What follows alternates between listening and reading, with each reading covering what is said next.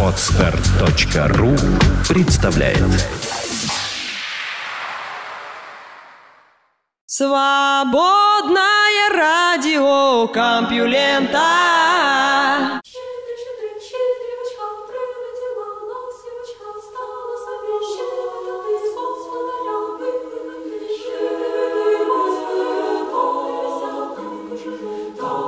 Всем привет, вы слышите Лёшу Халецкого, а это предпоследний выпуск свободного радиокомпьюлента в этом году, и он называется «Щедрик». Впереди традиционно час новостей.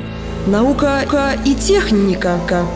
Самые запоминающиеся виды, обнаруженные в 2013 году. Ежегодно ученые расширяют каталог жизни на Земле, выявляют и описывают виды, ранее бывшие неизвестными. Некоторые из них, как вы совершенно правильно сейчас подумали, обнаруживаются в недрах малоисследованных джунглей, но есть и такие, что прячутся от любопытных глаз в городах. Что касается последних, то одних принимали за представителей близкородственных видов, а другие просто настолько малы, что оставались незамеченными. Орхидеи можно найти не только в цветочных и продуктовых магазинах, но и на вершине вулкана одного из Азорских островов у побережья Португалии. Любка Азорская, Платантера азорика, на самом деле была открыта примерно 170 лет назад, но ее как следует не изучили, поэтому она до сих пор не признавалась новым видом. По словам Ричарда Бейтмана, ботаника Королевских ботанических садов Кью в Лондоне, это одна из самых редких орхидей в Европе, поэтому требуются немедленные меры по ее защите от инвазивных видов и разрушения среды обитания. Морским козочкам стоило бы сниматься у Тима Бертона. Конечно, это никакие не козочки, а крошечные ракообразные из отряда бокоплавов. Они живут в небольшой пещере у берегов острова Каталина, близ Южной Калифорнии, но нашли их, тем не менее, в музее. В 2010 году специалист по морским козочкам Хосе Мануэль Гуэрра Гарсия из Сивильского университета вдруг понял, что перед ним вид да то ли не описанный. Лиропус мискускулус – первая морская козочка с северо-востока Тихого океана, известная ученым. На фотографиях этот скорпион выглядит устрашающим, а в жизни он очень маленький, всего несколько сантиметров длиной, и оттого не представляет большой угрозы для человека.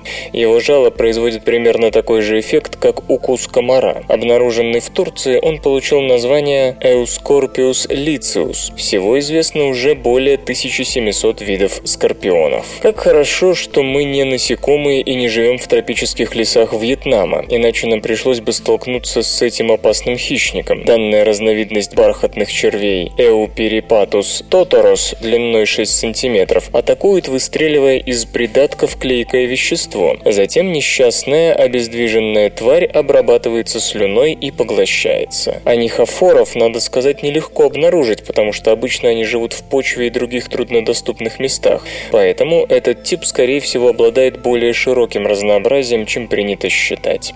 Одна из самых симпатичных находок года – карликовый лемур. Как и все лемуры, уроженец невероятно разнообразного с биологической точки зрения острова Мадагаскар у восточного побережья Африки. Небольшой примат, вероятно, оставался незамеченным из-за своего образа жизни. Он активен только по ночам, проводя большую часть своего времени под пологом леса, а порой долго спит в норе. Киерогалиус лавасиенсис был найден случайно, когда исследователи брали образцы ткани другого, известного вида карликовых лемуров. По оценкам, таких симпатяк осталось менее 50. Да, фотографии всех описанных видов и видов, о которых я буду говорить далее, вы можете увидеть на странице этой новости на сайте compulenta.ru. Помните, в книгах о Гарри Поттере была шоколадная лягушка, способная на некоторое время ожить и попрыгать? Что-то подобное Подобное удалось отыскать в тропических лесах юго-восточной части Суринама. Впрочем, в последнее время там было обнаружено примерно 60 потенциально новых видов, в том числе 6 видов лягушек. Это, пожалуй, одна из самых девственных экосистем на Земле. Азиатских кошачьих акул иногда называют ходячими за их грудные и брюшные плавники, которые, кажется, касаются морского дна. Новый вид, Хемисциллиум альмахера, обнаруженный на рифе у индонезийского острова Хальмахера не исключение. В длину он достигает 70 сантиметров. Для человека безвреден. В марте на деньги Национального географического общества США была отправлена экспедиция на северо-восток Австралии, куда мало кто отваживался заглянуть. Обнаружено несколько потенциально новых видов, в том числе замечательный геккон Saltuaris exemius. Это 20-сантиметровое существо обладает замечательной способностью сливаться с окружающей средой, поджидая добычу. Геккона нашли в горных тропических лесах мыса Мелвилл на полуострове Кейл-Йорк. Исследователи говорят, что это нечто вроде затерянного мира. Енот Бассарицион Неблина из рода Алинго долгое время фигурировал в музейных собраниях и зоопарках, но был признан отдельным видом только в уходящем году, когда ученые провели ревизию классификации Алинго. Они обратили внимание на черепа, обладающие сравнительно небольшим размером и несколько иной формой. Кроме того, полевые записи, восходящие к началу 20 века, показали, что некоторые представители данного рода встречались выше обычного ареала Алинга.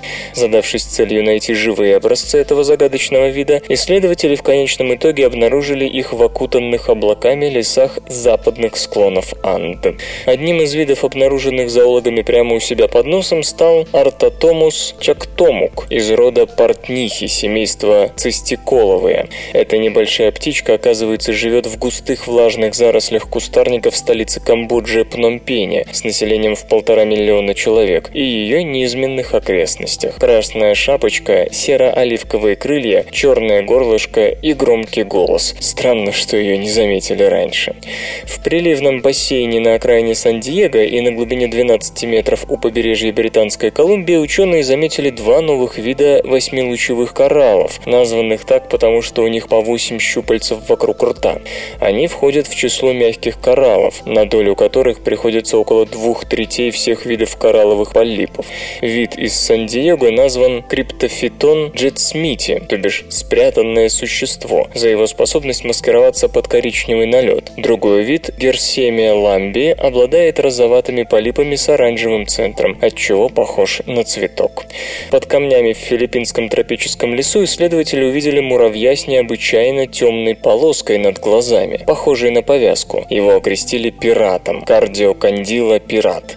Пока совершенно непонятно, зачем ему эта особенность. Может, отпугивает хищников? Сразу два участника полевой экспедиции на противоположных концах индонезийского острова Ломбок услышали сову и поняли, что находка уникальна. Эта птица внешне очень похожа на другую сову, поэтому заподозрить в ней отдельный вид удалось только по ее крикам. Совка Отус джеландаи часто встречается в предгорьях активного вулкана Ринджани. СРК не делает новости, оно их сообщает. Самые запоминающиеся беспилотные истории 2013 года. Хотя явление это не новое, его, что называется, массовое внедрение началось сравнительно недавно и уже успело набрать хорошие темпы. Чего стоят хотя бы запрещаемые пока правительством США планы Amazon доставлять грузы при помощи автономных дронов. Механический Карлсон спас жизнь друга. 9 мая 2013 года близ канадского города Саскатум около полуночи случилось ДТП. Машина перевернулась, а поскольку дело было в сельской местности и температура стремилась к нулю, власти всерьез обеспокоились, узнав, что травмированный водитель покинул найденную полицией машину и место происшествия, будучи весьма легко одетым, да еще и боссом. Обувь слетела во время переворота. Вызвали вертолет с командой врачей и прибором ночного видения, но дело было в лесу, то есть найти гражданина закономерно не удалось.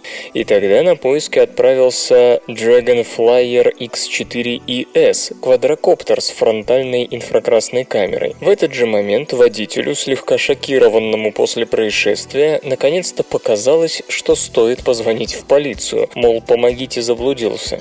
По координатам GPS его смартфона копы смогли определить примерное местоположение несчастного, и вылетевший на доразведку квадрокоптер тут же нашел пострадавшего в лесу. Жертва ДТП к тому моменту была уже без сознания. Что ж, даже с учетом длины списка людей, убитых беспилотниками, этот случай бесспорно показателен. И в чисто мирной жизни дроны вполне могут решать вопросы жизни и смерти. Не так ли? Подлодка запустила беспилотный летательный аппарат из-под воды. 5 декабря электродрон Experimental Fuel Cell Unmanned Aerial System стартовал с борта атомной подводной лодки USS Providence типа Лос-Анджелес. Преодолевая водную среду в контейнере, при появлении на поверхности беспилотник набирает высоту по вертолетному, затем расправляет сложенные крылья и переходит в самолетную фазу, в которой может заниматься разведкой несколько часов подряд. Весомый ресурс электроаппарата обеспечивается бортовым топливным элементом на водороде, снабжающим дрон электричеством. Это, прямо скажем, неплохая находка для шпиона, тем более, что запускать ее можно не только с тихой подводной лодки, но и из грузовой кабины пикапа, и с небольшой лодки, и так далее. Для аппарата с 6-часовым временем полета это просто уникальные стартовые возможности. Летающая роботизированная скорая помощь. Tactical Robotics Limited, израильская компания, занимающаяся дронами, представила прототип Air Mule, способного взлетать вертикально с полезной нагрузкой в 640 килограммов и предназначенного для полностью автономной эвакуации людей с поля боя. Обеспечивающие подъем винты находятся внутри конверта фюзеляжа, что позволяет аппарату бестрепетно садиться на сравнительно неровные участки местности, где обычный вертолет рисковал бы винтами и жизнями груза. Пусть пока скорость беспилотника не превышает 180 км в час и машина уязвима для стрелкового оружия, но все же это очень важный первый шаг. Зомби играют на трубе, то есть танцуют под дудочку. Если вы решили заняться черной магией, вас обязательно заинтересует беспилотник Skyjack. Хакер Сэмми Камкар, как и американские власти, обеспокоен планами Amazon по доставке покупок клиентам с помощью дронов, но его интерес не из категории тащить и не пущать, как у госслужащих, а, скажем так, пиратского толка. Он взял обычный недорогой беспилотник Parrot AR Drone 2.0, приделал к нему Raspberry Pi, компактный компьютер ценой с бэушный телефон Nokia 1100, USB-батарейку и два беспроводных адаптера, затем написал и загрузил на него порцию эксклюзивного программного обеспечения.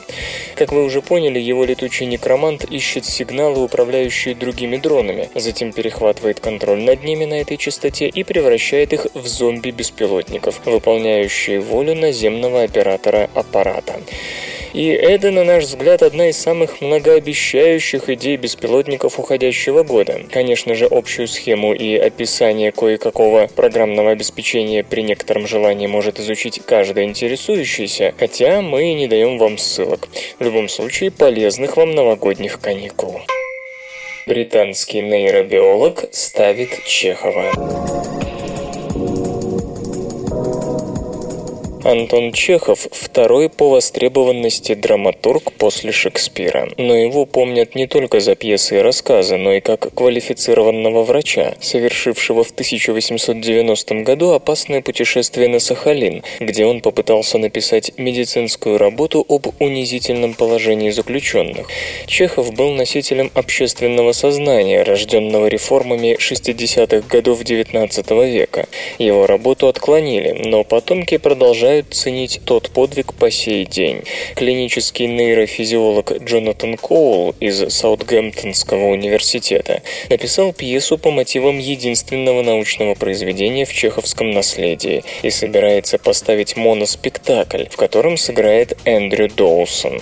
Ранее дуэт уже осуществил одну постановку на медицинскую тематику под названием «Артикулированная рука». Она рассказывала о красоте и сложности человеческой руки и психологической физических последствиях инвалидности. Деньги на Чехова, 100 тысяч фунтов стерлингов, выделил Wellcome Trust, крупнейший в Великобритании фонд, спонсирующий медицинские исследования.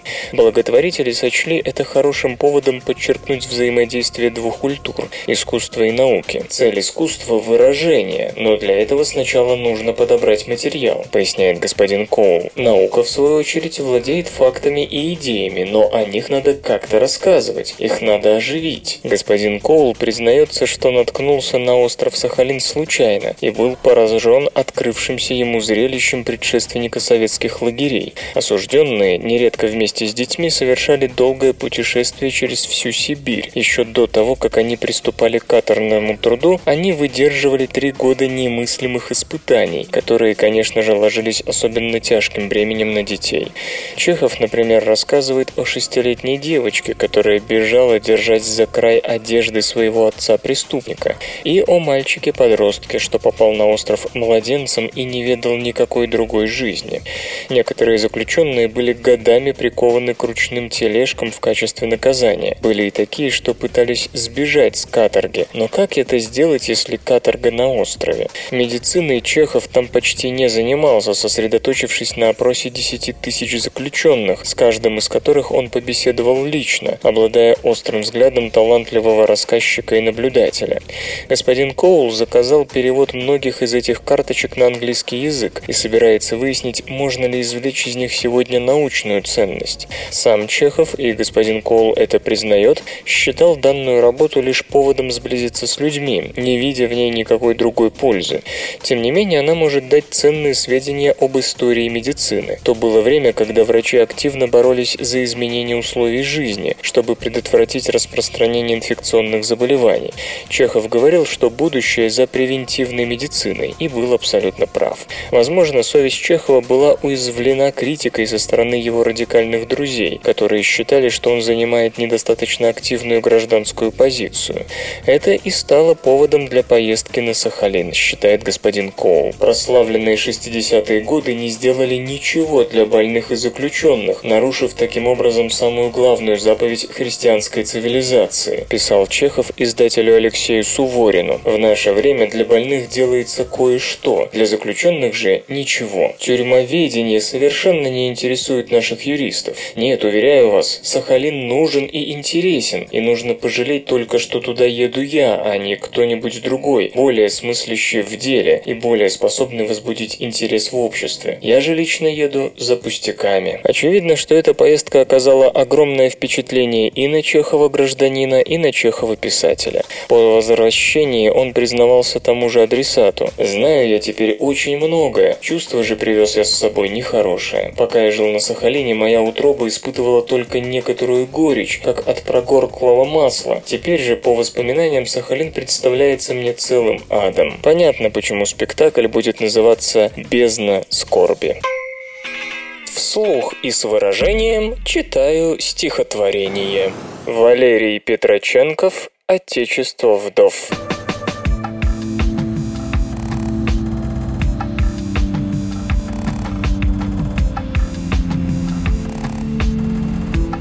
Отечество вдов. Поберушек. Кликуш обветшалых идей, В могилы глядящих старушек, Пожизненных очередей, Теряя от брани до брани Осанку и царственный вид, Ты бьешься, как бьется у бани Надравшийся вдрызг инвалид.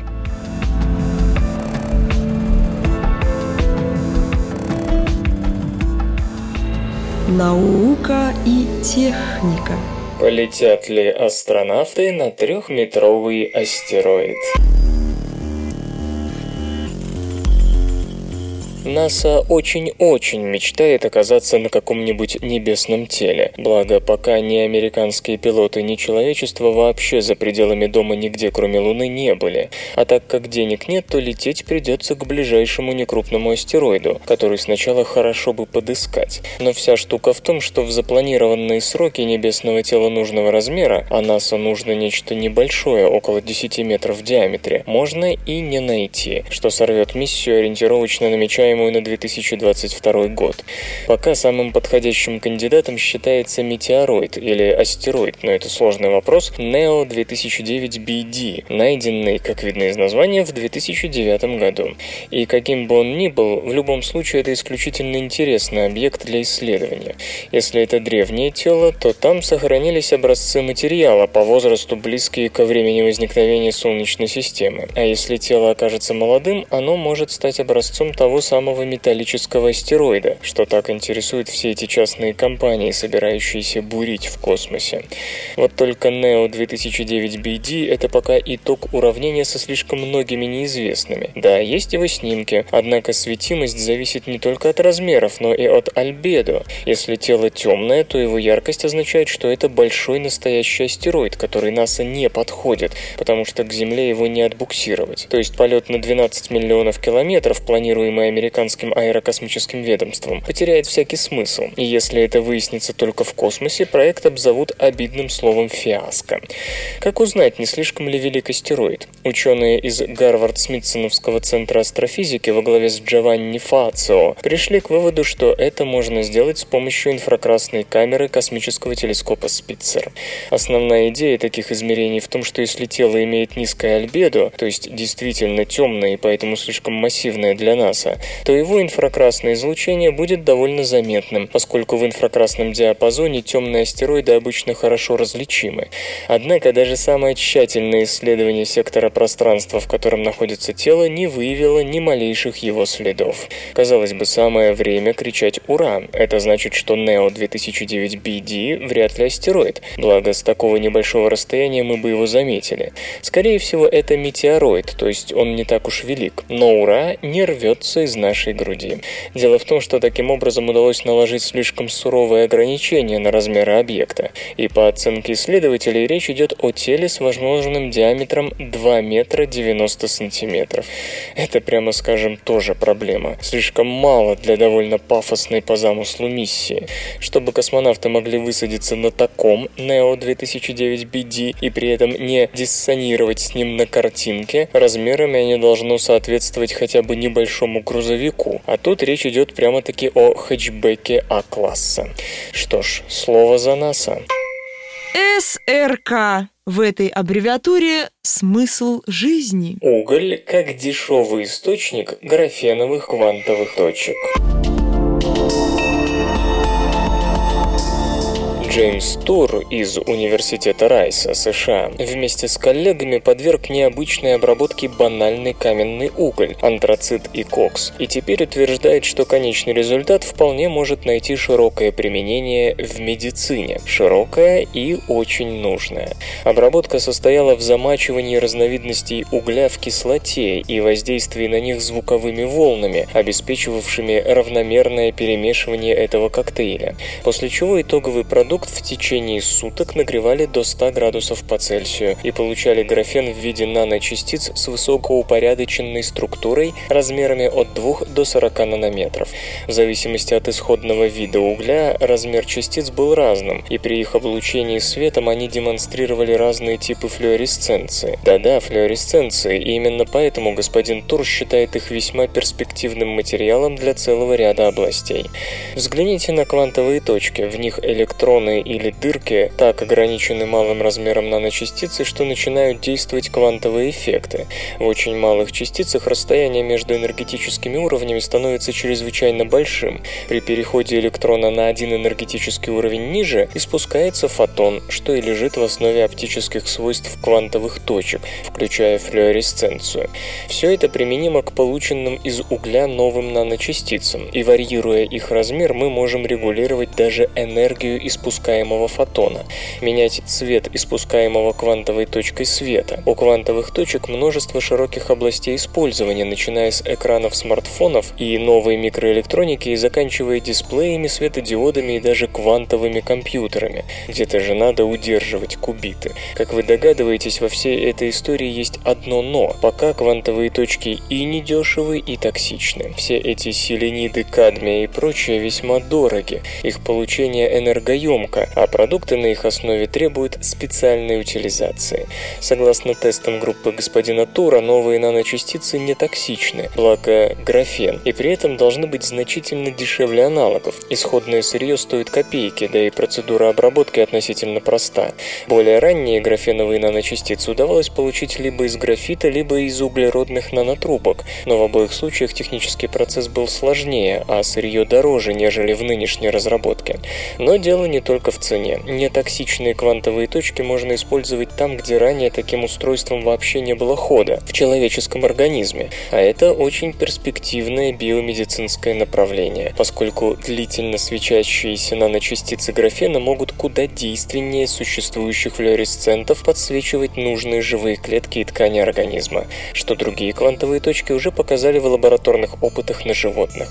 Однако в медицинской отрасли применение диагностических средств на основе токсичных металлов неприемлемо, и наночастицы графена в этом смысле могут стать настоящим прорывом. В эфире Сергей Кириллов с песней «Любовники». Город опустел, распахнуто окно Все стало вдруг похоже на забытое кино Следы на тротуарах, на памяти ночей Любовь мужчины с женщиной, масса мелочей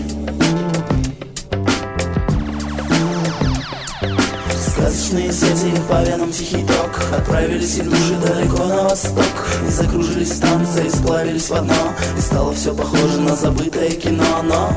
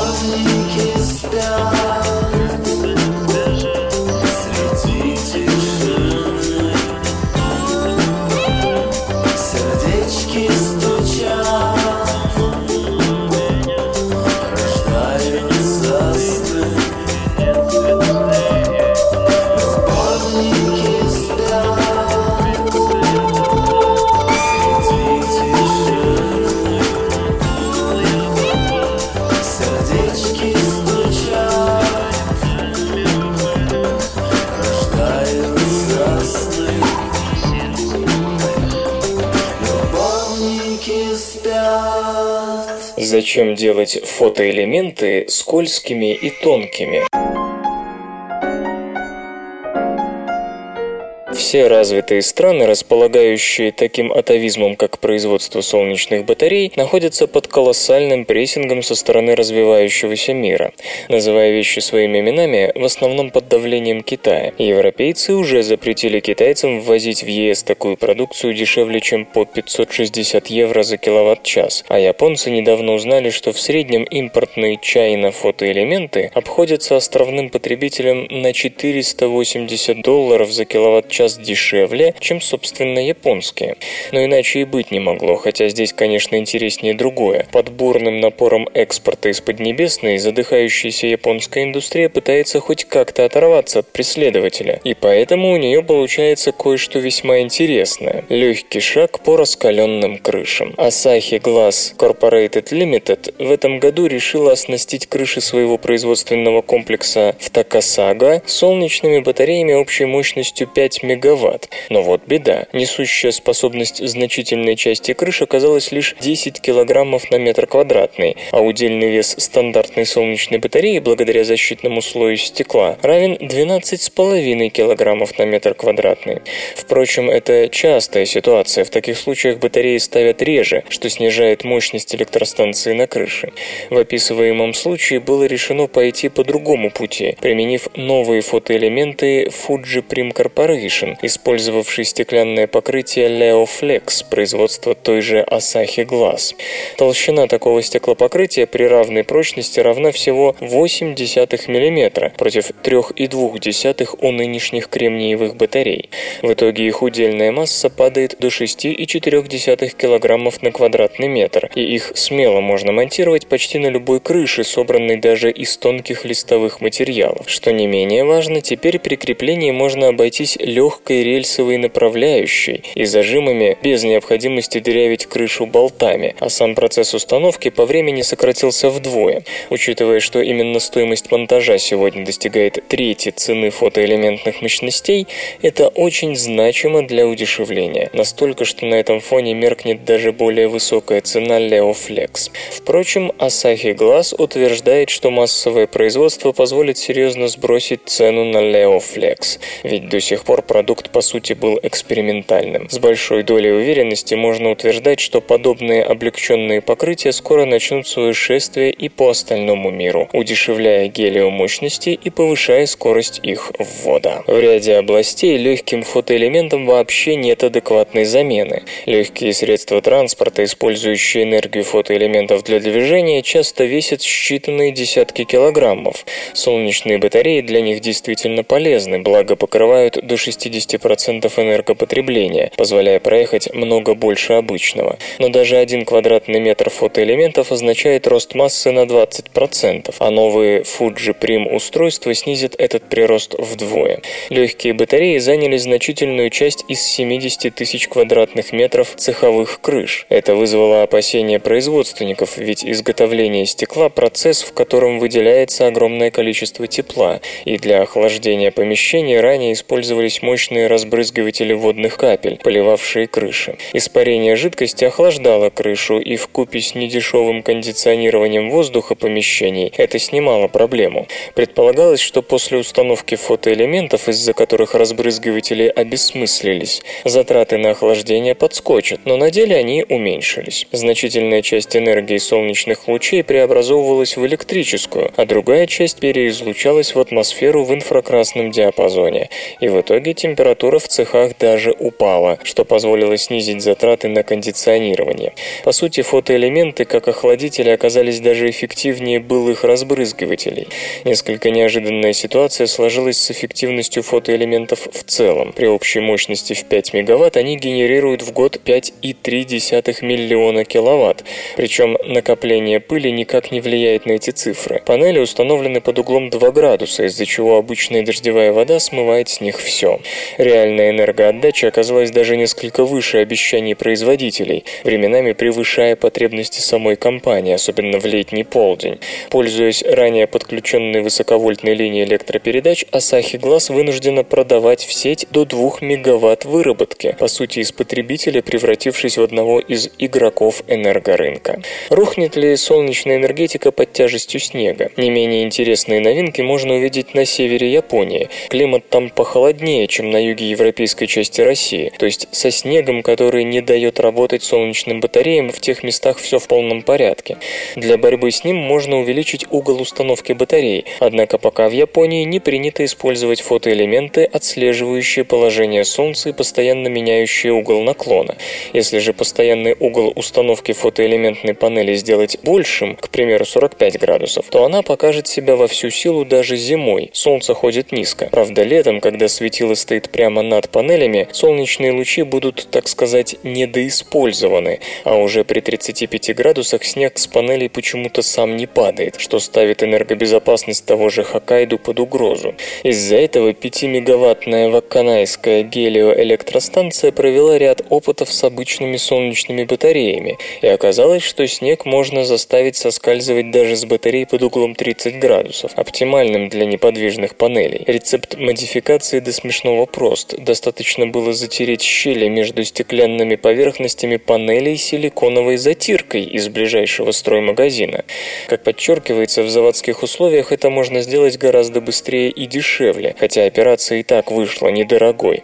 Однако производители, по всей видимости, просто не задумывались над эксплуатацией фотоэлементов в условиях снежной зимы. В то же время опыт показал, что даже при таких скользких панелях снежная проблема не исчезает, а лишь из краткосрочной угрозы становится долгосрочной. По мере выпадения осадков снег, скатывающийся с панели, скапливается под ней, со временем закрывая ее уже в качестве сугроба. Впрочем, подняв панель на тонких стальных опорах на двухметровую высоту, о снеге можно забыть. В итоге, рапортует мэрия Вакканая, этот самый северный японский город показывает коэффициент использования установленных мощностей гелиоэлектростанции в 10-12%, при общенациональном в 12,1%. Для сравнения можно сказать, что вышеупомянутая Такасакская электростанция при мощности 5 МВт вырабатывает за год почти столько же, сколько Вакканайская. Иными словами, солнечные электростанции вполне совместимы со снегом, и он довольно слабо влияет на их работу в целом, если, конечно, установка проводилась осмысленно и с учетом местных особенностей. Значимость этого вывода трудно переоценить, в том числе и для России. В Акканае место похолоднее, скажем, Саратова или Воронежа, не говоря уже о более теплых российских регионах. И при Перья были для динозавров скорее исключением, чем правилом.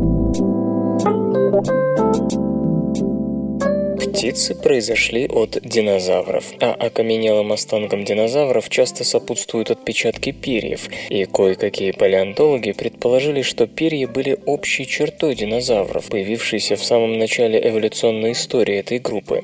Однако новый анализ перьев динозавров показал, что эта далеко идущая гипотеза, скорее всего, неверна. Палеонтологам уже лет 20 известно, что тераподы, подотряд, который включал в себя тиранозавра и велоцираптора, велоцираптора и от которого произошли современные птицы, были покрыты чем-то вроде пуха. Напротив, птицы тазовые, трицератопсы, стегозавры, анкилозавры и другие, и огромные зауроподы с длинной шеей считались чешуйчатыми, подобно современным рептилиям. Однако, начиная с 2002 года, было открыто несколько птицетазовых с нитевидными образованиями на коже. Это и привело к предположению, что напоминающие перья структуры были свойственны предкам всех групп динозавров. В стремлении узнать больше палеонтологи Пол Барретт из Лондонского музея естественной истории и Дэвид Эванс из Королевского музея Онтарио создали базу данных всех известных отпечатков кожи динозавров. Затем они постарались разобраться в родственных связях тех ящеров, которые обладали перьями или похожими на перья образованиями. Результаты исследования, которые господин Барретт представил на годовом собрании общества палеонтологии палеонтологии позвоночных в Лос-Анджелесе говорят о том, что хотя некоторые птицы тазовые, в частности пситокозавры и тянь-юлун, действительно обладали перьями или нитевидными структурами, подавляющее большинство носило чешую или броню. Среди зауроподов чешуя тоже была нормой. Я готов зайти далеко и сказать, что все динозавры обладали своего рода генетическим признаком, позволявшим прорастать сквозь кожу нитям, иглам и даже перьям, говорит господин Барретт но чешуя настолько распространена по всем линиям, что именно она выглядит предковым признаком. Как замечает палеонтолог Ричард Батлер из Бирмингемского университета, это хороший урок всем, кто пришел в восторг от недавних открытий и предположил, что динозавры были первыми пернатыми. Тем не менее, господин Батлер не уверен, что в этом вопросе сказано последнее слово, ведь до сих пор в копилке науки отсутствуют образцы примитивных динозавров из позднего Триаса и ранней Юры, которые сохранились бы в условиях, позволяющих надеяться обнаружить отпечатки кожи или перьев. Если подобные экземпляры все же будут найдены, картина резко изменится.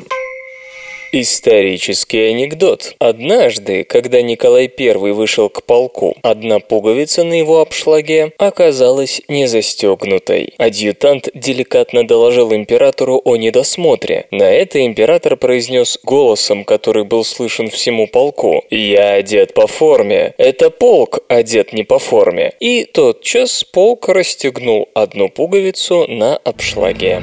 Наука и техника. Формирование коры мозга происходит в три этапа.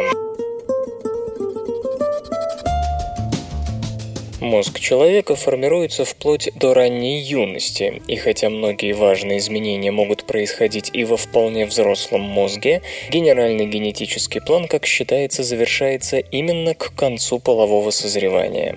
Но как именно распределяется генетическая активность в формирующемся мозге? Исследователи из Ельского университета сравнивают происходящее в этот момент в мозге с песочными часами. Генетическая активность, по их словам, делится на три этапа, и на среднем средней стадии большая часть генов умолкает, образуя горлышко песочных часов. Ученые сравнивали созревание коры мозга у человека и у мака. Первый этап, как сказано в статье, появившейся в журнале «Нейрон», занимает первые шесть месяцев после зачатия. В этот период складывается общая архитектура коры, и в это же время активно большинство генов, причем их активность сильно варьируется от зоны к зоне. Затем, к третьему триместру беременности, большая часть генов умолкает, Зато остаются работать те из них, что отвечают за формирование межзонных связей в коре.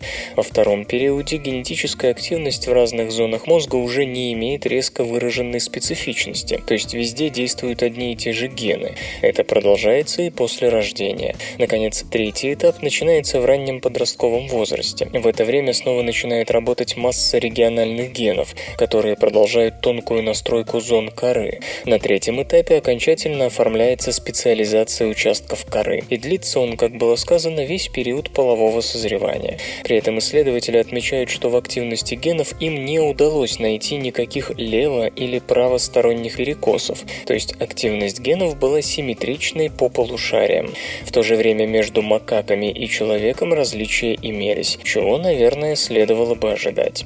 Эти данные объясняют, почему так важно следить за возможными проявлениями аутизма в раннем детстве. В эту пору формируется формируются коммуникативные связи между зонами коры, и если что-то помешает им образоваться сейчас, то второго шанса для этого у мозга уже не будет. Железо и гаджеты. Ninja Sphere или как взять контроль над умным домом. На сайте Kickstarter собрано более 400 тысяч долларов на производство системы Ninja Sphere, предназначенной для управления умными бытовыми приборами и электроникой современного цифрового дома. И это при том, что изначально планировалось привлечь около 107 тысяч долларов. Главный элемент платформы Ninja Sphere – устройство Spheramid. Оно поддерживает беспроводную передачу данных по технологиям Bluetooth, в том числе с низким энергопотреблением, Wi-Fi и Zigbee, что позволяет позволяет контролировать работу самых разнообразных гаджетов и установок. К примеру, вы сможете удаленно менять режим работы, интенсивность и свет ламп Philips Hue. Сфера MID подходит для передачи команд бытовой техники с подключением к интернету или мобильным компьютерам. Сфера MID поддерживает жестовое управление. Кроме того, взаимодействовать с системой можно через приложение для смартфона или умных наручных часов. Пользователь будет в состоянии просматривать информацию о самочувствии самочувствии тех или иных приборов, настраивать расписание, включение-выключение и прочее. Для Ninja Sphere разработаны особые Bluetooth-метки. Их можно закреплять на тех или иных объектах, или, скажем, домашних животных, и впоследствии отслеживать местоположение в режиме реального времени. Кроме того, платформа Ninja Sphere предусматривает применение умных переходников для электрических розеток. Они позволяют дистанционно включать и выключать обычные устройства, не поддерживающие беспроводную передачу передачу данных и соединение с интернетом. В доме или квартире может быть установлено несколько управляющих устройств Spheramid, объединенных в сеть. Платформа открыта, то есть сторонние разработчики смогут создавать драйверы для подключения своих устройств к системе управления. В настоящее время заказать Ninja Sphere можно по цене от 180 долларов. Поставки предполагается организовать в июне 2014 года. Самые м, технологичные новости. Android пропишется в автомобилях Audi. Нынешний рынок смартфонов почти полностью поделен между двумя операционными системами Android и iOS. Их доля в поставках умных сотовых аппаратов превышает 90%. Новым полем боя между программными платформами Google и Apple станут автомобильные информационно-развлекательные центры. Apple уже сотрудничает с несколькими крупными автопроизводителями по интеграции бортовых систем с мобильными устройствами на базе iOS.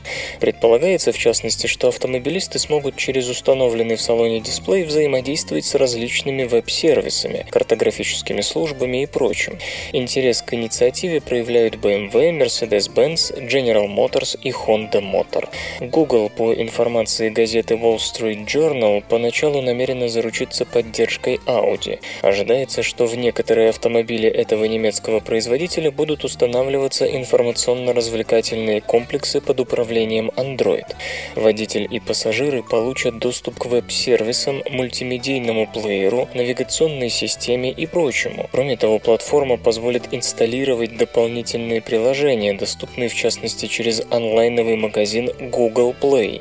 Ожидается, что Audi сделает ряд анонсов, связанных с Android, на выставке Consumer Electronics Show 2014, которая с 7 по 10 января пройдет в Лас-Вегасе.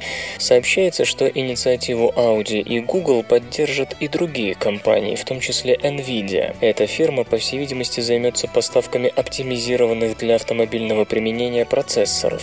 Можно предположить, что сердцем аппаратной части автомобильных медиацентров станут чипы Tegra. Партнерство Google и Audi может выйти за пределы бортовых Android-платформ. Дело в том, что Audi в ближайшее время намерена продемонстрировать несколько инновационных технологий, позволяющие автомобилям полностью брать на себя управление на непродолжительное время. Известно, что соответствующее направление активно развивает Google, чьи роботизированные машины, оснащенные многочисленными датчиками, лидарами и видеокамерами, уже испытываются на дорогах общего пользования нескольких американских штатов. Преимущества автомобилей без водителя очевидны. Они не попадают в ДТП, от которых в мире за год гибнет миллион триста тысяч человек. Они много экономичнее и не столь пробкообразующие. Наконец, они радикально увеличивают пропускную способность дорог и снижают загрязнение воздуха выхлопами. Машины Google с автопилотом могут появиться на рынке в течение трех лет. Интерес к автомобильному рынку также проявляют Intel и Qualcomm, обсуждая с производителями возможность создания бортовых медиацентров на своих низковольтных процессорах. Видеоочки нового поколения Avigent Glyph На выставке электроники Consumer Electronics Show 2014, которая с 7 по 10 января пройдет в Лас-Вегасе, будут демонстрироваться видеоочки нового поколения Avigent Glyph, совмещенные с качественными наушниками. Особенность устройства Avigent Glyph в том, что у него отсутствует дисплей. При помощи массива микрозеркал изображение проецируется непосредственно на сетчатку глаз, независимо для левого и правого. В результате получается очень ярко яркая и четкая картинка. Судя по предварительным отзывам, Avigent Glyph обеспечивает куда более высокое качество изображения, нежели любые существующие устройства. Частота обновления равна 120 Гц. При этом по размеру картинка эквивалентна изображению на 80-дюймовом экране, просматриваемому с расстояния в 2,4 метра. Угол обзора по горизонтали в текущей версии составляет 45 градусов. В перспективе этот показатель будет улучшен улучшен. Метод проецирования изображения на сетчатку требует точного расположения оптических элементов по отношению к глазу и фокусировке. Эти проблемы решены за счет особой конструкции очков и применения высококачественных оптических элементов с независимой подстройкой. Однажды мы уже рассказывали о прототипе Avigent Glyph. Показанный в октябре образец устройства был довольно громоздким и сильно давил на переносицу. Версия, которая поедет на Consumer Electronics Show, гораздо компактнее длиннее и внешне напоминает наушники, полностью закрывающие ушную раковину. Питание для Evergreen Glyph обеспечивает аккумуляторная батарея, заряда которой хватит на 2-3 часа активного использования.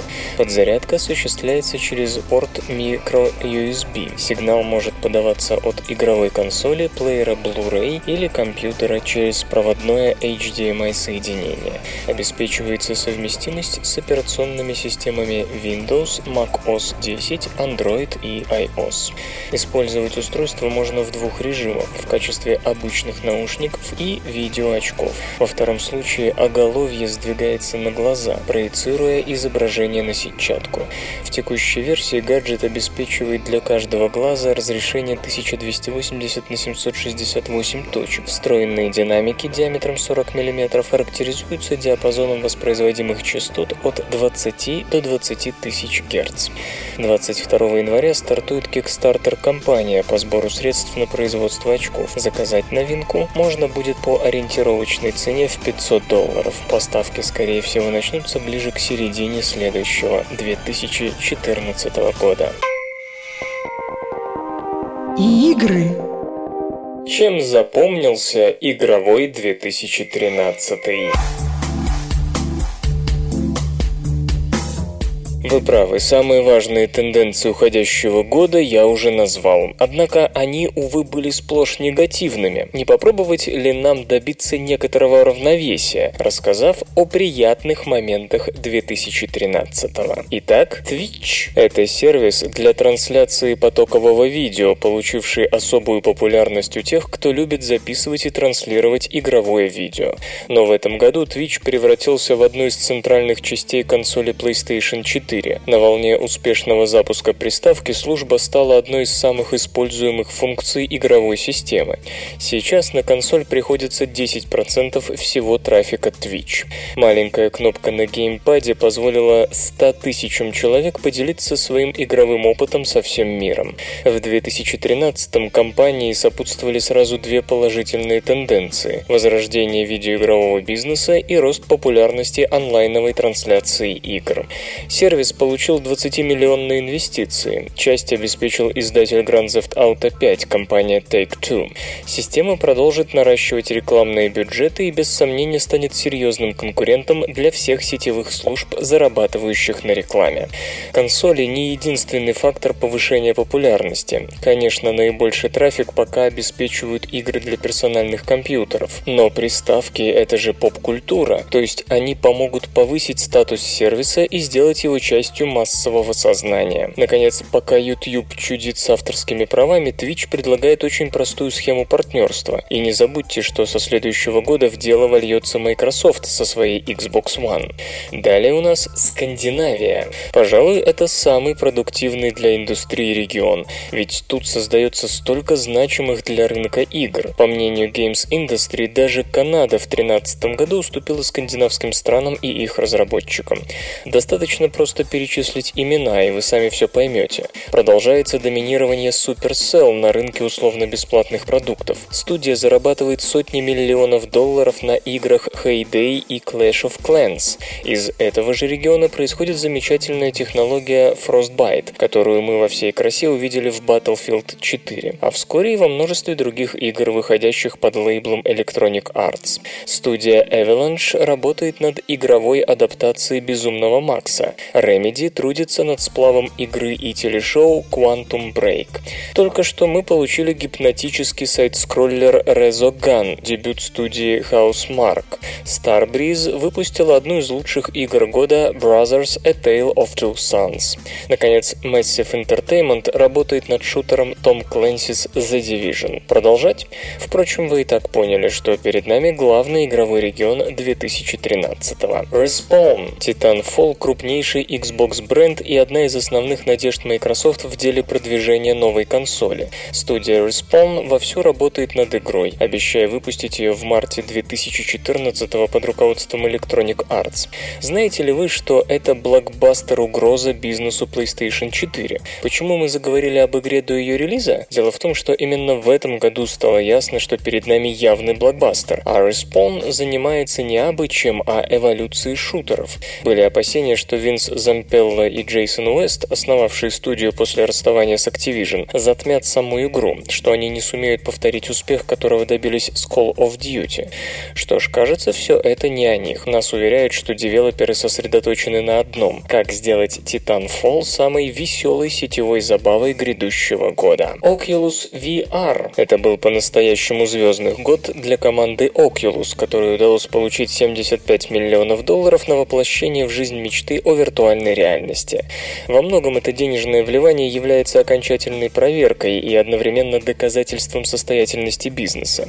Виртуальная реальность вот-вот станет настоящей, жизнеспособной частью видеоигр. Но давайте сделаем шаг назад. Проверка состоятельности Oculus имела несколько этапов. Все началось с Kickstarter проекта. Люди поверили в эту идею и собрали нужную сумму.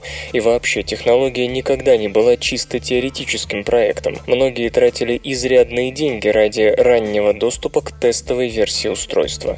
Затем появились опасения, что система станет скорее дорогой игрушкой для разработчиков, а на широкий рынок так и не выйдет. Но о поддержке устройства заявили многие студии. Потом в компании обосновался Джон Кармак, и сразу стало ясно, что за ним потянутся многие. Так и случилось. Теперь, имея бюджет для создания реального потребительского образца и поддержку 40 тысяч разработчиков и партнеров, очки Oculus Rift получили возможность дать импульс новому пути взаимодействия в видеоиграх. Все признаки указывают на то, что 2014 станет самым важным годом для одной из самых многообещающих компаний в игровом бизнесе. Индии, независимые, обладающие полной свободой творчества, по-прежнему на коне. Так было весь год. Будет и в 2014. Схожая ситуация, если вы забыли, была в 2012 году и даже отчасти в 2011, что в порядке вещей, поскольку такие игры и их авторы получают столько внимания в прессе. Год был полон небольших побед. Их слишком много, чтобы вспомнить каждую. От мобильных платформ и персональных компьютеров к системе Steam, от handheld PlayStation Vita к консолям следующего поколения PlayStation 4 и Xbox One. И забудьте о романтизации гаражной разработки. Сейчас положение дел в индустрии таково, что независимый художник вовсе не обязан голодать. Следующие франшизы на миллиард долларов родятся в уже существующих издательских подразделениях. Весьма вероятно, что такие игры уже созданы или разрабатываются независимыми командами. Жанр моба. Забудьте о том, что жанр в свое время откололся от стратегии в реальном времени. Сегодня он вполне состоятелен. В уходящем году многопользовательские боевые арены очень высоко подняли голову. Конечно, началось это не в 2013, но именно в этом году жанр окреп и заматерел. Перечислю Dota 2, Heroes of Neures, игра Electronic Arts Downgate, Warhammer 40 тысяч Storm of Vengeance, компания Blizzard делает Heroes of the Storm, еще есть Infinite Crisis, основывающийся на героях DC Comics, а также некий секретный проект Ubisoft.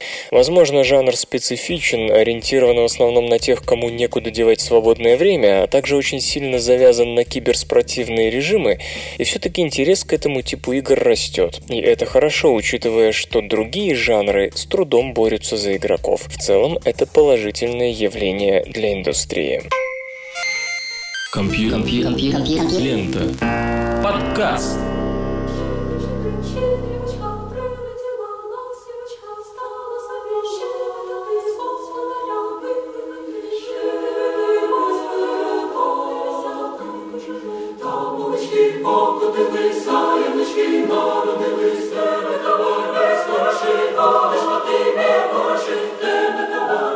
Выпуск под названием «Щедрик» завершен. Вы слышали Лешу Халецкого, «Свободное радио Компьюлента» и еще песенка.